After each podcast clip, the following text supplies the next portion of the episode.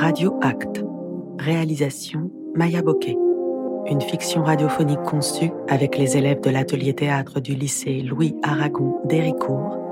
Vous écoutez un podcast de Radioma, la radio de création de ma scène nationale.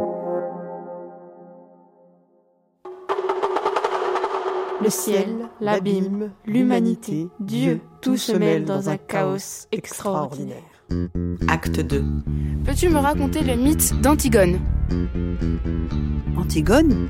T'en as jamais entendu parler? C'est un drame de la Grèce antique. Ouais, est-ce que tu connais l'histoire? Il n'y a pas moyen de connaître à fond un homme, quel qu'il soit. Ton cœur est de feu, tes actes glacent. Euh, Antigone, c'est la fille d'Oedipe, dans mes souvenirs. Continuons, reprenons. Antigone, c'est une euh, jeune fille euh, qui, dont le frère a été tué. Elle a enterré son frère alors que c'était interdit, donc... euh, Tu n'as peur de rien. Pour ça, bah, finalement, elle en est morte. Voilà, Mon oncle l'a tuée. c'est à peu près ça. Je suis perdue. Car l'histoire d'Antigone est pleine de rebondissements. Excusez-moi, je voudrais ajouter quelque chose. Qui connaît Agnodis? Bonjour, vous écoutez Radio Act. Je reprends à cet homme qu'il soit proclamé haut et fort. Ce que l'oracle de Delphes prédit, toujours se réalise. Reprenons. Le vautour est un charognard. Donc, le charognard est un animal nécrophage qui se nourrit d'animaux morts qu'il n'a pas tués lui-même. Donc, il se nourrit de cadavres. Dans ces animaux, on peut y mettre les hyènes, euh, les ratons laveurs, oui, les petites choses là, toutes mimi. Bah, ça mange des animaux morts. Et euh, les coyotes, mais surtout, l'animal qui nous intéresse ici, le vautour. Euh, les capacités de cet animal, donc ils ont une vue assez perçante quand même pour repérer les carcasses. Ils ont un odorat assez développé. Euh, grâce à cet odorat, ils arriveront à sentir les bactéries euh, assez spécifiques à une carcasse en décomposition.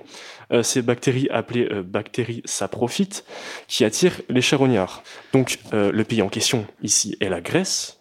Alors dans ce pays bien précis, il y a un type de vautour qui est, de par son nom assez connu à travers le monde, qui est donc le griffon. Donc ce griffon, aussi appelé vautour fauve, et de son nom scientifique Gyps fulvus, euh, un lieu de vie très précis, donc comme je l'ai dit, la Grèce, mais aussi dans le Proche-Orient et dans la péninsule ibérique. Alors euh, oui, il se peut donc euh, qu'un vautour puisse manger une carcasse humaine, mais cela euh, prendrait en compte plusieurs facteurs. Alors tout d'abord que la décomposition se déroule depuis un certain temps. Donc ici, prenons en compte le, la température en Grèce. Donc le climat là-bas est assez chaud tout de même. En plein été, ça, ça prendrait un truc comme un mois. Donc un mois pour que un corps se décompose totalement, mais ici, pour que le vautour se nourrisse, il faut donc qu'il reste un minimum de carcasse. Donc moins d'un mois pour qu'un vautour puisse manger un corps. Ici, nous parlons de Polynice. Donc techniquement, Polynice peut se faire manger par un vautour. Que fais-tu, J'enterre mon frère. Pendant que Créon sort de son palais et expose sa politique, moi, j'enterre mon frère. Il faut accomplir les rites funéraires. Écoute bien le bruit de la terre qui recouvre son corps. Oh, funeste destinée. Écoute, je te prie, le chant d'une sœur pour son frère mort. Oh, Parce qu'il faut faire aux écroulements, succéder les apothéoses. oh, Aux voix qui disent non, les voix qui disent oui, oh. aux disparitions de l'âme évanouie. Le chant mystérieux des choses. Pauvre fille. Fille du pauvre Oedipe. Elle ne s'est pas pliée devant le malheur. C'est pas plié devant le malheur. Il est des moments où seul le malheur nous fait agir. Tu vas te faire prendre. Tu le sais que tu vas te faire prendre. Chut. Écoute. Tu entends?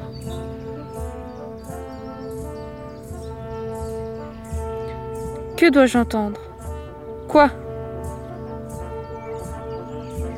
Les charognards sont partis. Les gardes sont là, Antigone. À l'instant. Derrière toi. Cet homme, qu'il soit proclamé haut et fort pour cette ville que j'interdis à quiconque de lui faire l'honneur d'une tombe ou de le pleurer. J'ordonne qu'on le laisse sans sépulture, corps jeté en pâture aux oiseaux et aux chiens. Il doit avoir. Dis donc, toi, qui penches la tête vers le sol, tu avoues ou tu nies que tu as fait cela? Je dis que je l'ai fait, et je ne nie pas. Est-ce que tu connaissais la proclamation qui interdisait cela? Comment pouvais-je ne pas la connaître? Elle n'était pas secrète. Et tu as osé passer par-dessus une telle loi? Ce n'est quand même pas un esclave qui est mort, c'était son frère. À mon avis, Zeus n'a pas proclamé ça, ni non plus justice, qui habite la demeure des dieux d'en bas. Eux, ils ont défini ce qui dans ce domaine fait loi chez les hommes. Je ne pensais pas que tes proclamations avaient une telle force que l'on put, étant homme, outrepasser les lois non écrites et infaillibles des dieux. Car ces lois existent de tout temps, non pas d'aujourd'hui ni d'hier, et personne ne sait où elles ont surgi. Si maintenant, tu, trouves que mon action, est, folle, peut-être est-ce un fou qui fait de moi une folle?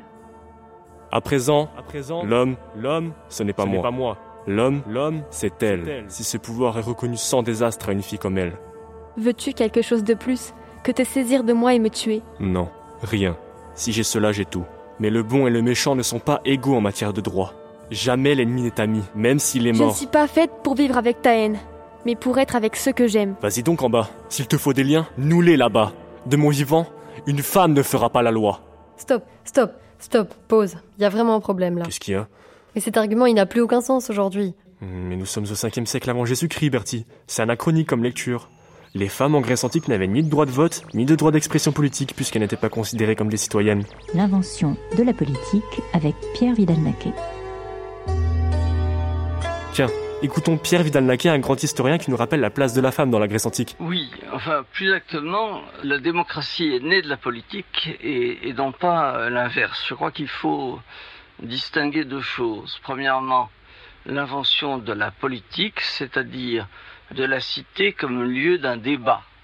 Cela peut signifier une minorité, une minorité d'oligoi, c'est-à-dire de petits nombres de gens euh, qui, euh, soit par héritage, soit par raison financière, euh, ont la supériorité sur les autres. Cela peut signifier l'ensemble des citoyens, et à ce moment-là, on peut parler de l'invention de la démocratie. En tout état de cause, il s'agit bien d'une minorité puisque ni les femmes, ni bien sûr les esclaves, ni les étrangers ne sont admis à faire de la politique, bien que certains d'entre eux, euh, certains métèques par exemple à Athènes, euh, en fassent euh, en se servant euh, d'autrui. Donc, euh, voilà. Ok Axel, c'est juste, et d'une certaine manière, tu as raison de replacer la compréhension que l'on doit avoir du mythe, des actions et des paroles des protagonistes dans leur contexte. Mais nous réalisons cette pièce aujourd'hui, en 2021.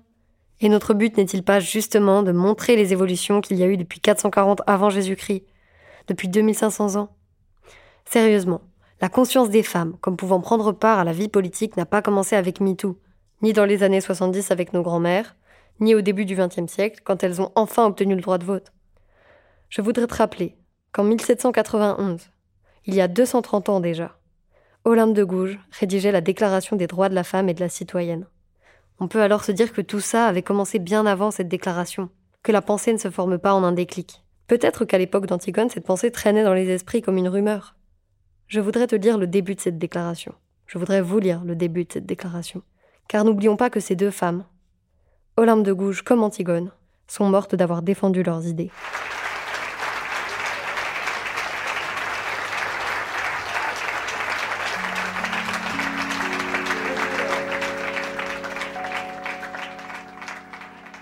Homme, es-tu capable d'être juste? C'est une femme qui t'en fait la question. Tu ne lui ôteras pas du moins ce droit. Dis-moi, qui t'a donné le souverain empire d'opprimer mon sexe? Ta force Tes talents? Observe le Créateur dans sa sagesse. Parcours la nature dans toute sa grandeur, dont tu sembles vouloir te rapprocher. Et donne-moi, si tu l'oses, l'exemple de cet empire tyrannique. Remonte aux animaux, consulte les éléments, étudie les végétaux, Jette enfin un coup d'œil sur toutes les modifications de la matière organisée. Et rends-toi à l'évidence quand je t'en offre les moyens. Cherche, fouille et distingue, si tu peux, les sexes dans l'administration de la nature. Partout tu les trouveras confondus.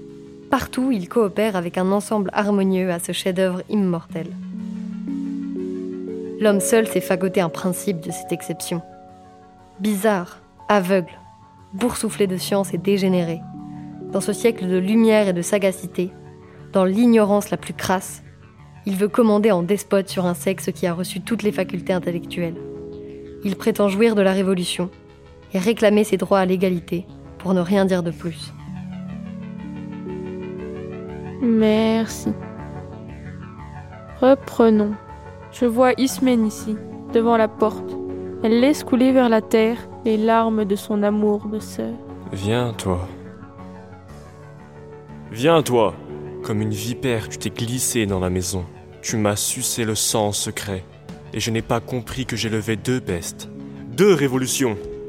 Allez, dis-moi, tu ne n'iras pas avoir aidé à faire la tombe? Ou tu vas jurer que tu ne savais pas? J'ai fait la même chose si elle le dit avec moi. J'ai ma part de la faute et je l'assume. Cela non. Justice ne te le permettra pas. Toi, tu n'étais pas prête. Et moi, je ne t'ai pas associée. Dans le malheur où tu es, je n'ai pas honte. Je n'ai pas honte de me faire la compagne de l'épreuve que tu traverses. Hadès et les morts sont témoins ensemble. Ils savent qui a fait la chose. Et moi, je ne me sens pas liée uniquement par des paroles. Ma sœur, ne m'humilie pas. Ne me refuse pas de mourir avec toi et de rendre aux morts son intégrité. Ne t'approprie pas ce à quoi tu n'as pas touché. Je ne veux pas que tu meures avec moi. Tu as choisi la vie, moi j'ai choisi la mort. Antigone et Ismène rentrent dans le palais, accompagnés par les serviteurs. Créon reste sur scène, arpente la pièce, le visage dur, la gorge nouée.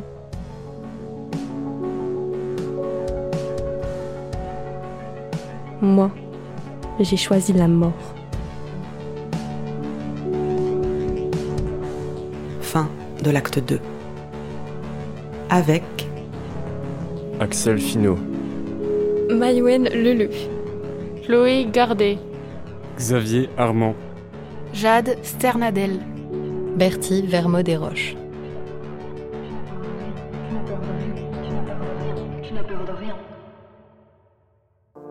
Retrouvez Radioma, la radio de création de ma scène nationale, sur radioma.eu.